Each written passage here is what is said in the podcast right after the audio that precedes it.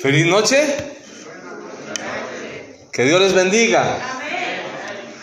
Qué bueno es nuevamente poder estar por acá, compartir juntos en esta, en esta última noche, porque es última noche, pero mañana vamos a tener el cierre de esta semana de familia, de esta serie de conferencias que durante toda esta semana hemos venido desarrollando. Y yo espero que, al igual que yo, usted haya podido disfrutar de todas estas experiencias. Creo que han sido demasiado eh, el aprendizaje que hemos podido tener en todas estas noches. Y hoy pues eh, tenemos un tema muy especial. A toda la gente que nos está acompañando también a través de las redes sociales, a través del Facebook, a través del canal de YouTube, les damos también una cordial bienvenida. Hoy vamos a estar desarrollando un tema eh, que creo que es muy importante y va a ser muy valioso para nosotros como papás, porque vamos a poder descubrir que no solamente es importante criar hijos felices, hoy vamos a encontrar lo importante que es criar hijos seguros de sí mismos. Así que, para poder empezar en esta hora, vamos a pedir al Señor también que nos dirija, como lo ha hecho durante todas estas noches. ¿Quiénes han sentido bendecidos en estas noches? Yo realmente me he sentido muy bendecido del hecho de poder estar acá, de poder compartir, de poder, a pesar de que ahorita, yo no sé usted, pero yo disfruto, por ejemplo, una noche como de hoy, ver una noche de, de sábado, una noche especial, ver caer la nieve, pero ahorita que veníamos de camino, venía en el vehículo, la nieve cayendo, yo no sé si usted lo disfruta, ¿verdad? Pero yo lo disfruto enormemente.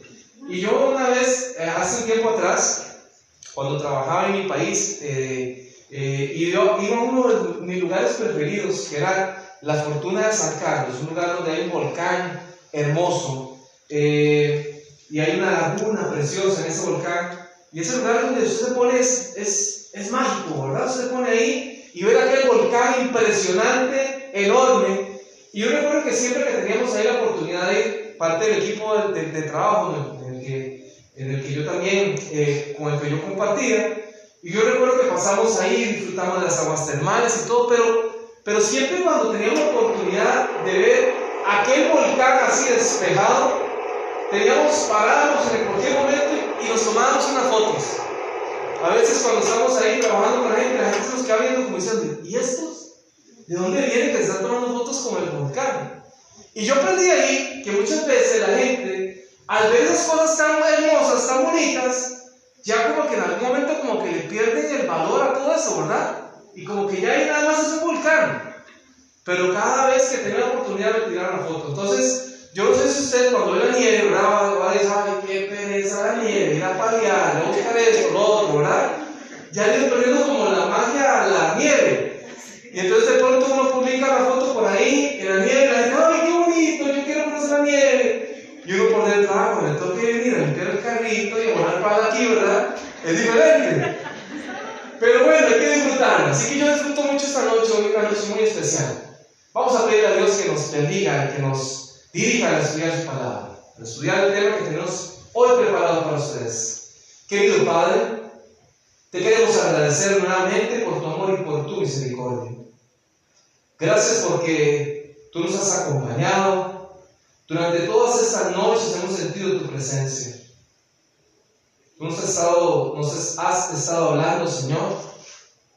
Has estado fortaleciendo nuestras familias y te damos gracias porque a través del ministerio acá de la familia hemos podido compartir, Señor, y hemos sentido también, Señor, que, que nuestras familias se han visto beneficiadas.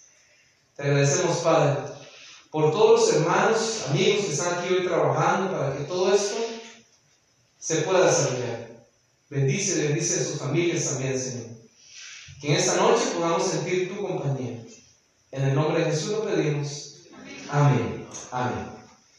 Déjenme contarles una pequeña historia que hace unos días encontré por ahí por internet sobre un hombre, sobre un futbolista, posiblemente tal vez a los a algunos de los hombres, caballeros que están aquí, que les gusta el fútbol, soccer, ¿verdad? El, fútbol, que les encanta, sobre todo cuando nos remontamos allá a la década de los noventas, ¿ok? Y a los inicios del 2000, de un gran delantero de la selección de Argentina, un número 9, ¿verdad? Le decían el famoso, ¿cómo le decían a ese hombre? ¿Alguien se acuerda?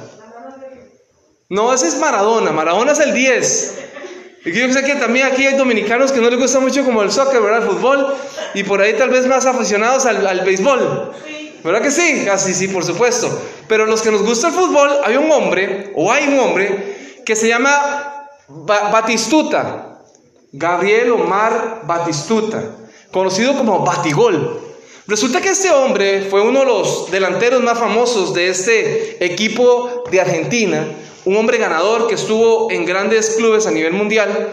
Después de que este hombre se retiró, y por supuesto que como toda estrella, ¿no? Con dinero y con fama y con muchas cosas, después de esto, en el año 2019, participó de una entrevista. Y estando el periodista con él sentado, le hace algunas preguntas. Yo quisiera que usted ponga atención a este pequeño extracto de esta entrevista. El periodista le pregunta o le dice, uno de tus hijos trabaja en una fotocopiadora, ¿no? Batistuta le responde, sí, mi hijo Joaquín. El periodista le dice, la gente dice, el hijo de Bati trabaja en una copiadora como si estuviera haciendo algo indigno. ¿Viste? Pero es llamativo. Batistuta responde, yo podría tranquilamente darle un auto a cada uno de mis hijos, pero no sé si se sentirán felices. No sé cuánto les duraría esa felicidad. Porque interiormente, cuando se suben al auto, ellos saben que no es de ellos, porque saben que es del viejo. Yo entiendo que tiene otro sabor cuando va en un auto menos lindo, pero dirá, me lo gané solo.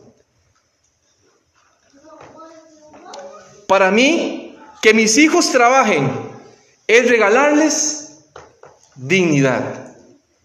Esa entrevista la hizo en febrero del año 2019. Y esta entrevista tiene que ver mucho con el tema que hoy vamos a estar desarrollando. Todos los padres y madres de familia queremos que nuestros hijos sean felices, ¿o no? Ahora pregunta, ¿quién quiere que sus hijos sean felices? Levante la mano. Todos aquí estamos levantando la mano. Yo sé que allá en su casa también usted está levantando su mano. Todos queremos que nuestros hijos sean felices. Todos queremos verlos realizados. Es más, no queremos verlos sufrir? Por supuesto que no. Y les ofrecemos todo lo que necesiten para que sean felices.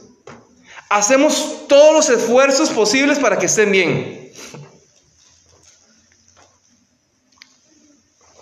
¿Saben que muchos padres y madres de familia desarrollan su rol parental desde una experiencia totalmente reparadora y cuando me refiero que es una experiencia totalmente reparadora, es pensando que muchos padres y madres de familia ejercen su rol como papás y como mamás desde sus carencias de hijo. Y desde ahí comienzan a, intentar construir una paternidad diferente.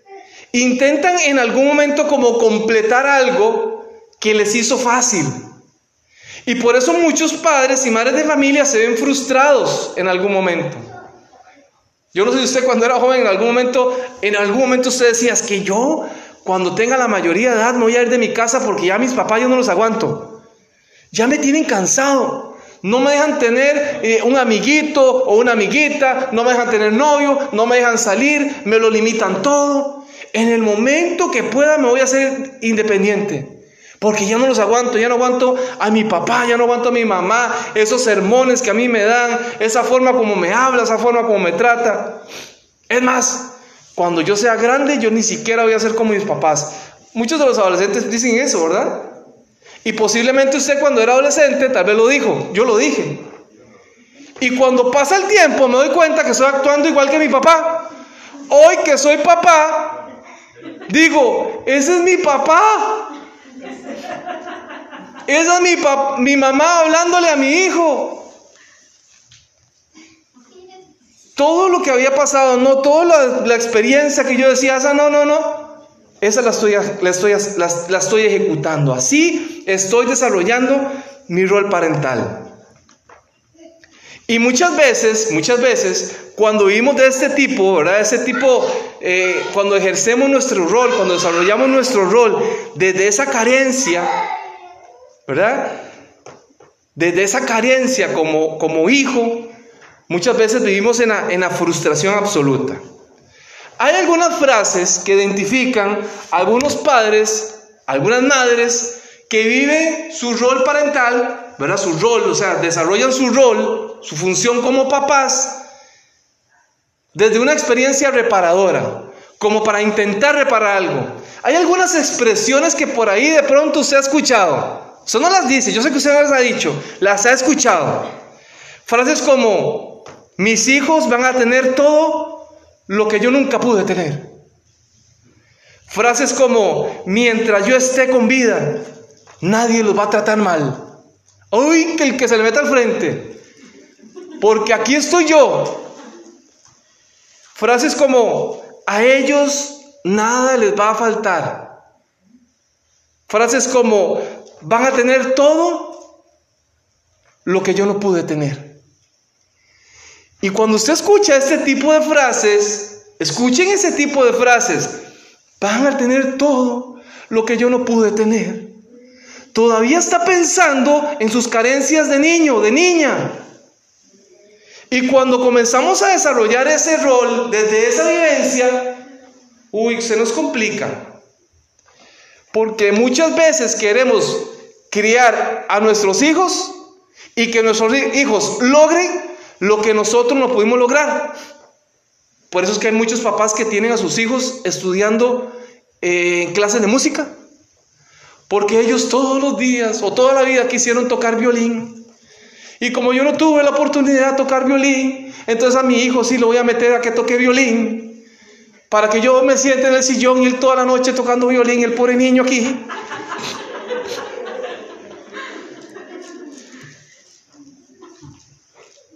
Voy a meter a mi hijo a tocar piano. Saxofón, me decía un padre una vez, es que yo toda la vida, toda la vida quise tocar saxofón y nunca pude.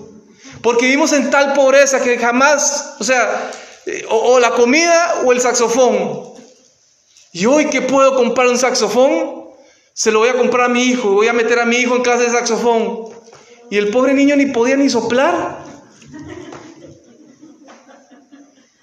A ver, mi amor, le decía, a ver, a ver, cuando llegamos a visitarlo, tóquele una canción a Hugo. Y el pobre apenas si soplaba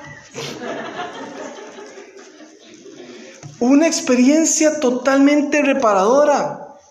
Ese tipo de, ese tipo de expresiones nos reflejan realmente que no es, a ver, para decirlo sencillo, ese tipo de expresiones que manifestamos en algún momento nos debe hacer entender que es otra persona, otro individuo que está creciendo.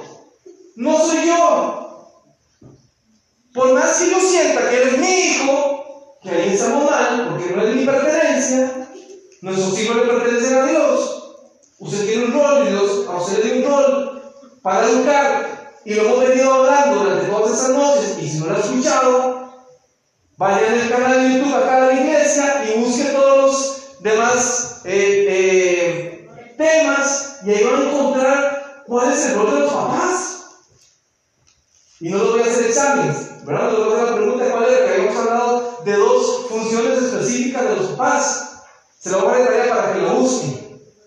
En los demás temas que hemos hablado durante toda esta noche. Pero cuando yo entiendo que no es Él, pero que es Él, no yo, que tiene sus propias afinidades, sus propios gustos, que yo no la voy a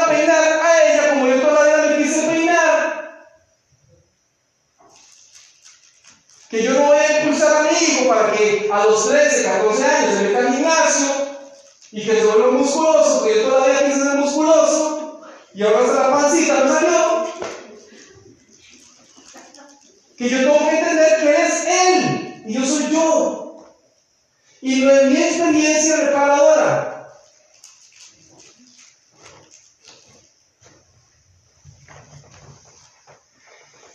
Eso nos genera una gran frustración. Queremos darle todo a nuestros hijos. Y aquí caemos en una trampa. En psicología le llamamos la ignorancia bien intencionada. Se lo repito, se llama la ignorancia bien intencionada. Tenemos las mejores intenciones muchas veces con nuestros hijos y queremos hacer lo mejor con ellos. Y queremos que las cosas caminen bien y a veces fallamos simplemente ¿por qué? Por pura ignorancia. No por maldad, por ignorancia. Y muchas veces le facilitamos las cosas a nuestros hijos porque decimos lo mismo, no queremos que sufran, no queremos que pasen necesidades, no queremos que pasen frustraciones, no queremos que se vean mal, no queremos que los humillen, no queremos que los maltraten. Por supuesto que no queremos. Pero a veces incluso hasta los sobreprotegemos y no los dejamos a ellos ni siquiera tomar sus propias decisiones. Y en esa ignorancia bien intencionada buscamos hacer el bien, pero al final cuando se dice, pobrecito, ¿verdad? Le voy a agarrar el platito, se lo voy a lavar porque está tan cansado de la escuela que el pobre niño ya tiene hasta sus ojitos ahí, su nalguita hasta le duele de estar todo el día sentado ahí con la computadora y sus ojitos, pobrecito. Y entonces yo lo voy a recoger todo porque el pobrecito ya hay que, hay que eh, llevarle la ropita a lavar porque, ¿verdad? Yo, yo voy a llevar las cuatro bolsas, no importa porque el pobrecito se tiene que quedar ahí y el pobrecito tiene 21 años ahí en la casa.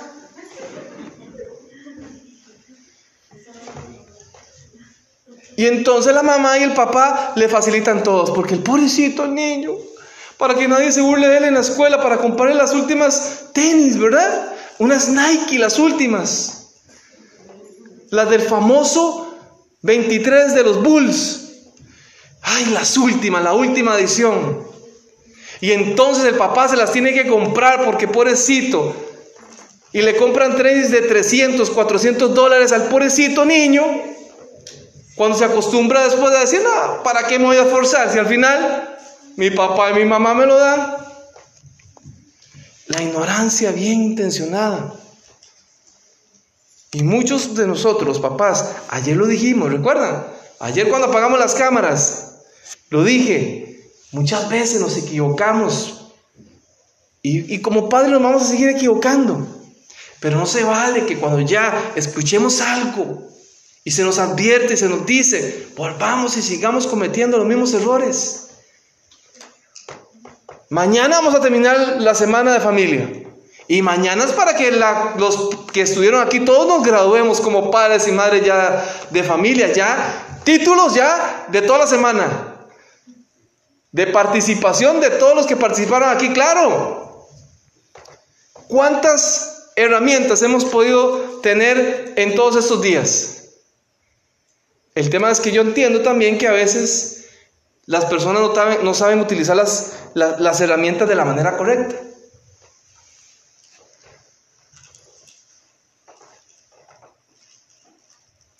¿Saben que cuando nosotros le decimos a nuestros hijos,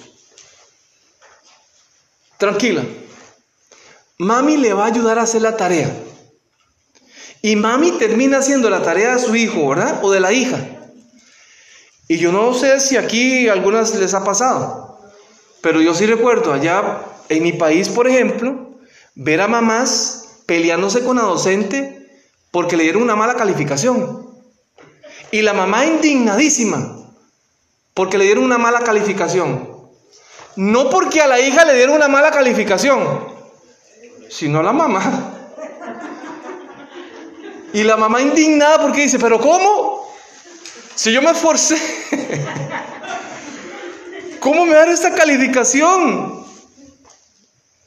Mamás que están constantemente, y vean, vean el, el equilibrio que tenemos que tener en esto.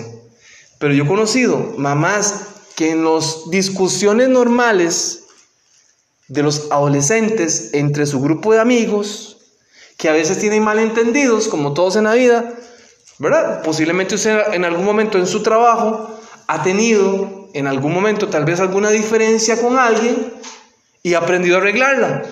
Y hoy la aprende a arreglar. Espero que aprenda a arreglar, que hoy sí sepa arreglarla.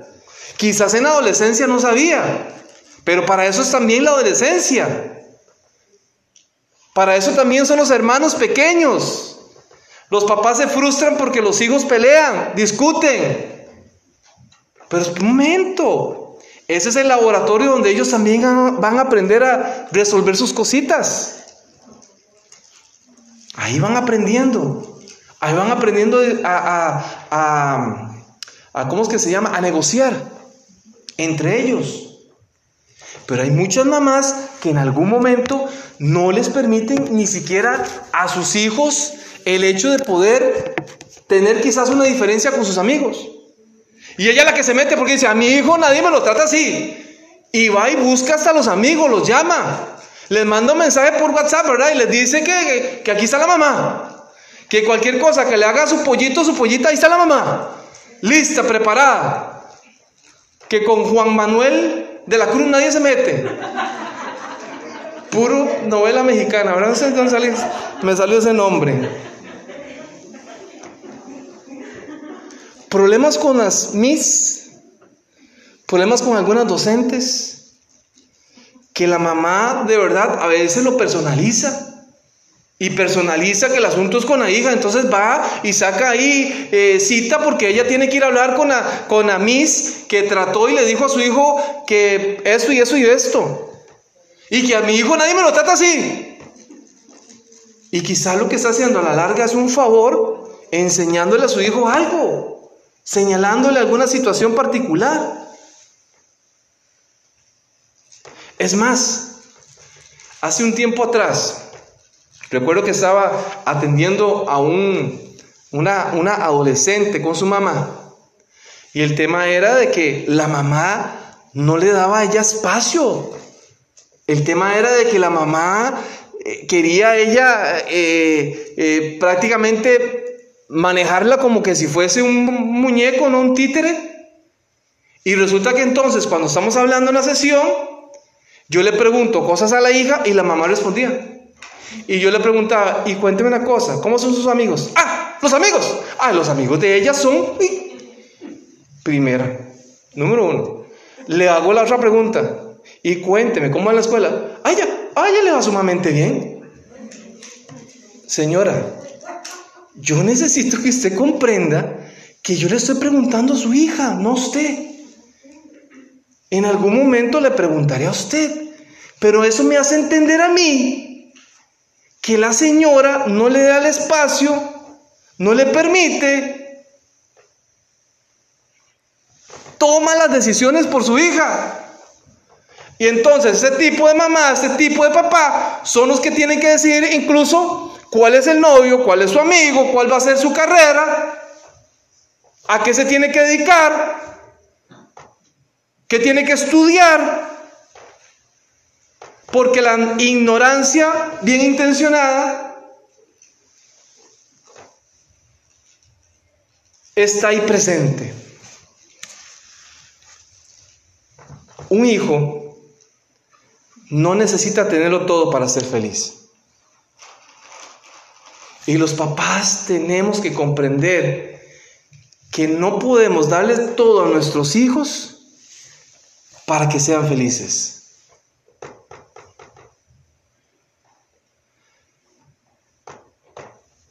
Yo estoy seguro que muchos de los que estamos aquí en algún momento pasamos necesidades o carencias en nuestra niñez, en nuestra adolescencia.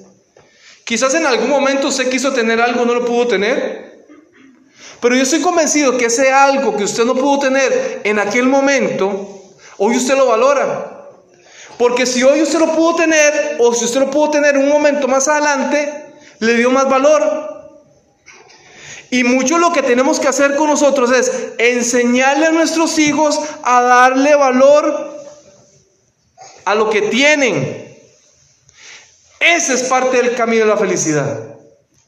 Cuando yo entiendo que, cuando yo comprendo como papá, como, mi, como mamá, que lo más importante es que nuestros hijos le den valor a su esfuerzo. Y es que hay una diferencia entre costo y valor. Se los explico. Por ejemplo, si su hijo quiere un teléfono celular y resulta que ahora quiere el iPhone, el último iPhone, ¿cuál es el último?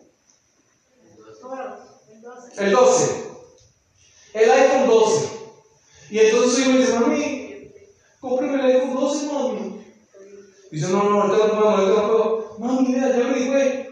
Y hay unos planes buenísimos, mami. Vean, esa telefonía lo está dando, mami, porfa, mami, cómpramelo, mami, para mami. Yo le aseguro que si usted me lo compra, yo le traigo mejores notas.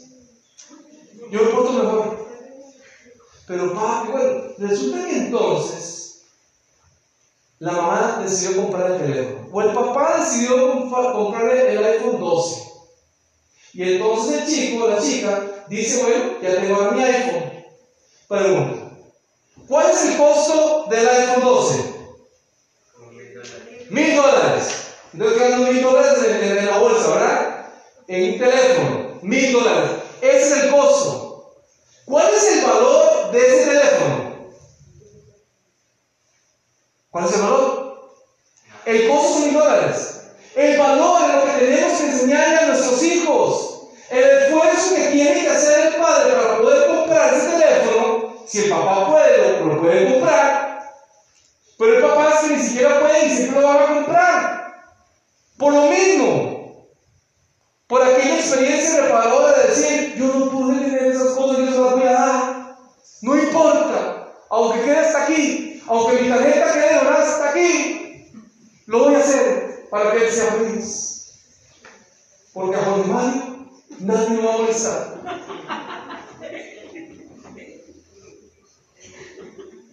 Entonces, ¿qué es lo que pasa? Que nuestros hijos muchas veces conocen el costo, pero no conocen el valor. Hace un tiempo atrás conocí a un, muchacho y él me contaba acerca de una experiencia que tuvo cuando uno de sus, su abuelo le había regalado un reloj y resulta que ese reloj para la familia había sido muy importante. Tenía un gran valor sentimental. Cuando ese muchacho se puso ese reloj una vez, fue a caminar en un lugar y resulta que lo asaltaron. Los ladrones llegaron y le quitaron el reloj, le quitaron la billetera, le quitaron todo. Resulta que el muchacho se quedó sin su reloj. Y él se frustró mucho, lloró mucho, sufrió mucho por la pérdida del reloj. Cuando yo le conté, yo le dije, oye, ¿cuánto costaba el reloj? Y en realidad me di cuenta que el reloj costaba mucho. Pero tenía un gran valor sentimental para él, porque ese reloj que le habían dado a él, su, su abuelo lo había heredado de su papá. Y resulta que para la familia ese reloj tenía mucho valor. Hoy necesitamos enseñarle a los hijos el valor de las cosas. Y ahí está el, camino de la felicidad. No en el costo, no está en la, la marca de las tenis, no solamente la ropa que usa, está en el valor que tiene todo eso. El esfuerzo, la dedicación, el trabajo. Por eso los niños también hay que enseñarles que las cosas de la vida cuestan. No son de gratis, no son regaladas. Cuestan. Y a todos nos ha costado. A todos nos ha costado. Y por supuesto que es la manera en la que nosotros podemos ir enseñándoles a nuestros hijos el verdadero valor de las cosas. Se vale decir, mi amor, ahorita no se puede. Porque a veces los papás se nos olvida que es tan importante que nuestros hijos se frustren. La frustración es una fuente de crecimiento. Cuando sus hijos saben que usted no se lo va a comprar en ese momento, o que no puede comprarle el Play, ¿verdad? El, Play 4, porque usted no tiene el dinero, o porque no tiene los contactos, lo frustrado, pero no puedo lo frustrado. Entonces aquel juego de 300 dólares, el Play 4, es el Play 4, que es el 5. El 5 de 350 dólares, ahora lo consigue en mercado ¿cuánto? Hasta mil dólares. ¿Cierto? Entonces la mamá, como resulta que, que la Sol, la Sol era que se. ¿O se perdió? Sí, ¿verdad? Sonia, chica, que los expertos. Resulta que la Sony saca el Play 5 y entonces saca unos cuantos, entonces la gente intenta comprarlos y se va.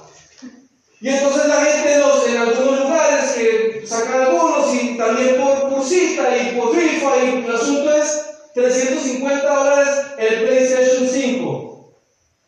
Y entonces la mamá dice, no, si yo necesito que mi hijo lo tenga, pobrecito, se va a frustrar, está sufriendo.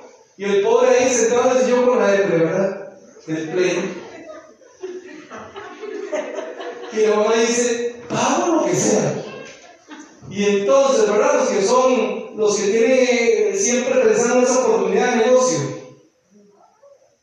compran, lo compran a 350 y lo venden 700, 800 o ahí en el mercado lo que, lo que quieran o lo que el otro esté dispuesto a pagar. Porque no lo quiero frustrado. Tenemos que aprender que también nuestros hijos necesitan frustrarse. Los hijos necesitan aprender a frustrarse. No siempre se les puede dar todo. Es más, la vida nos enseña en las pérdidas también. Ahí aprendemos. Y ahí van a aprender también a nuestros hijos. En esta noche me gustaría compartir con ustedes tres ideas de cómo ayudar a sus hijos a ser seguros de sí mismos. A que ellos puedan sentirse realmente fortalecidos para seguir enfrentando el mundo. Para que en algún momento cuando aparezca la frustración, cuando sean adultos, no se derrumben. No sean hijos frágiles, sino que sean personas fuertes. Hombres fuertes, mujeres fuertes. Conscientes de que lo más importante en la vida ni el, o el valor del ser humano no está en lo que tiene, en lo que posee, lo que sabe, sino en lo que es. Y que se fortalezcan como individuos. Número uno, número uno. La primera herramienta de esta noche, el reconocimiento como herramienta. ¿Saben qué es importante? Qué bueno es para fortalecer la confianza, la seguridad en el ser humano? Es cuando uno le refuerzan el reconocimiento. Las empresas hoy, hoy, por hoy, trabajan muchos temas donde hacen que al personal se le reconozca el esfuerzo. Y no lo estamos hablando de que les van a dar mil dólares de bono porque usted hizo muy bien su trabajo. Estoy hablando de que lo más sencillo, los managers, los gerentes, los jefes, le reconocen el esfuerzo a la gente. Y saben que la gente se da a las empresas simplemente porque a veces no se siente reconocida. En la familia, si lo traemos a la familia, qué importante es reconocerle a nuestros hijos lo que hacen, el esfuerzo en el estudio, en la casa, cuando usted le asigna una tarea, una responsabilidad, lejos de llegar a decir, ve, se me se rasca la cabeza, por eso es que yo a usted no le puedo confiar nada. Reconózcale el esfuerzo, dígale, mi amor, lo felicito, qué bien lo hizo. Pero venga acá, le voy a explicar una cosa. Esa, esa sobrecama se pone así, se la puso al revés. Nada más darle vuelta, pero está muy bien. Gracias. Y entonces le dice, mi amor, venga, mañana necesito que me haga un favor, tengo la cita médica, la quedamos ayer, y, le, y, necesito que usted me cuide a su hermano menor. Y cuando se llega a casa, gracias, de verdad, por haberme ayudado, me sacó de un apuro. Le agradezco. Eso se llama reconocimiento. Reconocimiento tiene que ver cuando usted le dice a su esposa, mi amor, gracias por los detalles. Gracias por estar pendiente. Si usted es un hombre que tal vez, eh, ya no sé, tal vez no tocó con la bendición de que su mamá le enseñara a planchar la camisa, y usted depende de que su esposa le planche la camisa, pues yo recuerdo mi mamá me dice, vamos a acá.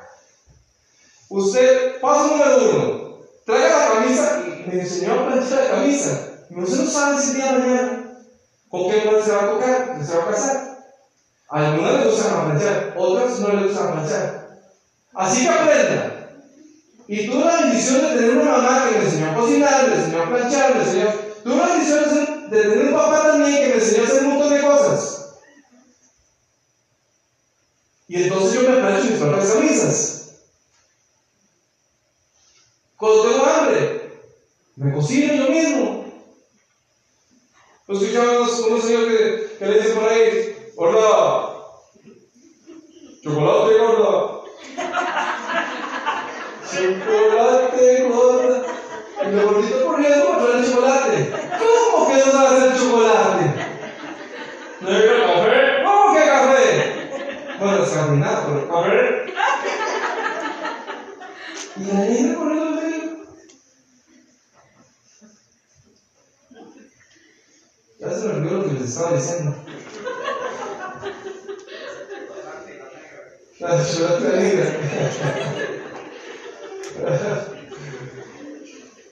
¿Y saben qué? Lo que el tema es que hay que reconocer y decir a la niña, qué chocolate más rico. Es el tema del reconocimiento, ¿no?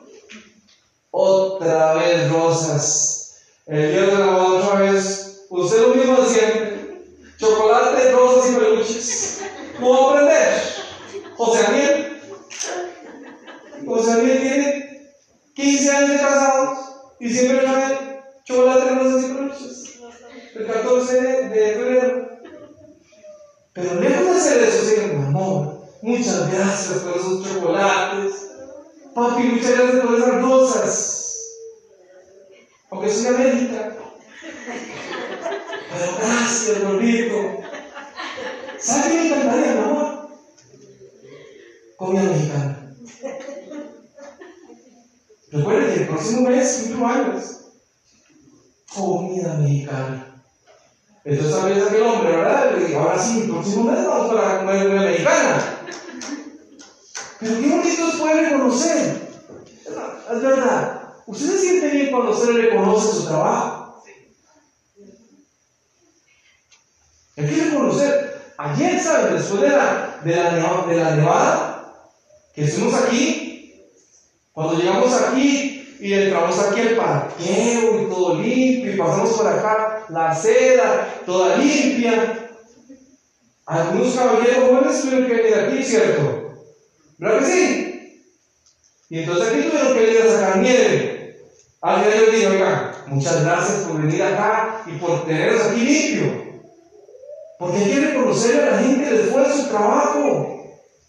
A los hijos constantemente, señora, señor, reconozcámosles a ellos. Poco a poco los vamos llevando, claro, les vamos exigiendo más y más y más. Pero también reconozcamos progresos. Hay que reconocer. Y el reconocimiento es una herramienta para poder lograr fortalecer ese, ese sentido de seguridad de sí mismo, ¿no? Esa autoconfianza. Número dos, evite utilizar palabras hirientes.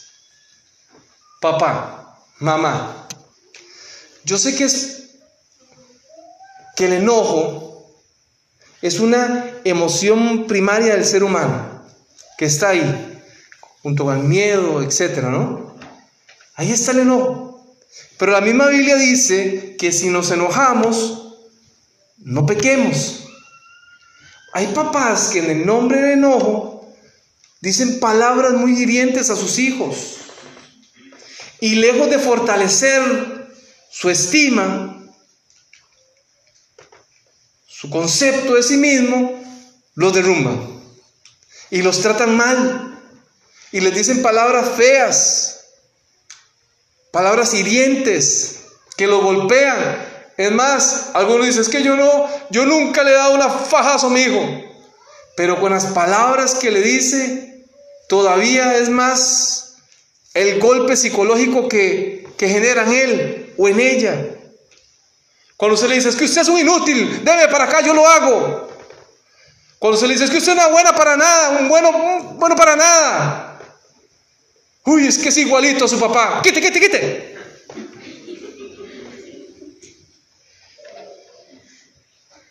Cuando uno comienza a tratar a los hijos mal, los comenzamos a, nosotros que somos el, el hogar donde deberíamos fortalecerlos, ¿no? El lugar donde deberían sentirse bien. ¿Cuánto mal le hacemos a nuestros hijos utilizando palabras así? Número uno, dije, el reconocimiento. Número dos, evite todo tipo de palabras hirientes. Y número tres, y número tres, recuerde que la mayor herramienta que puede tener un papá en sus manos es el amor. En primera de, primera de Juan, el capítulo 4, yo quisiera que usted, y con ese texto nos vamos a ir despidiendo. Primera de Juan, el capítulo 4, versículo 18. ¿Lo tenemos? Dice la palabra del Señor. En el amor no hay temor, mas el perfecto amor echa fuera el temor. ¿Lo escucharon? En el amor no hay temor. Cuando hay amor en el hogar, no hay miedo, no hay temor. Cuando hay amor en una relación de pareja, no hay temor. Yo no voy a tener temor que mi esposo ande con otra. O yo no voy a tener temor que mi esposa ande con otro. O como están las cosas ahora, que mi esposa ande con otra. Yo no voy a tener temor, porque el amor echa fuera el temor. Y hay confianza. Y hay esposas que no le dicen nada a sus maridos por temor. Es que si le digo se va a enojar. El amor echa fuera el temor. Hay hijos que no le tienen respeto a sus papás, les tienen temor, les tienen miedo. No les llegan a hablar no porque porque lo respetan mucho, sino porque les tienen pavor. Porque dicen, si yo le digo esto a mi papá, se va a levantar y va a gritar y va a golpear la mesa y me va a regañar. Por temor. Y muchos de nuestros hijos se pierden por temor. Y se alejan de la casa por temor. Porque si llegan donde la mamá y le dicen, a mí, ¿sabe qué? me gusta fulanito. ¿Qué? ¿Qué? No, no, no, no, no se equivoque. Usted apenas tiene 13 años. Aquí usted va a tener su primer novio a los 25.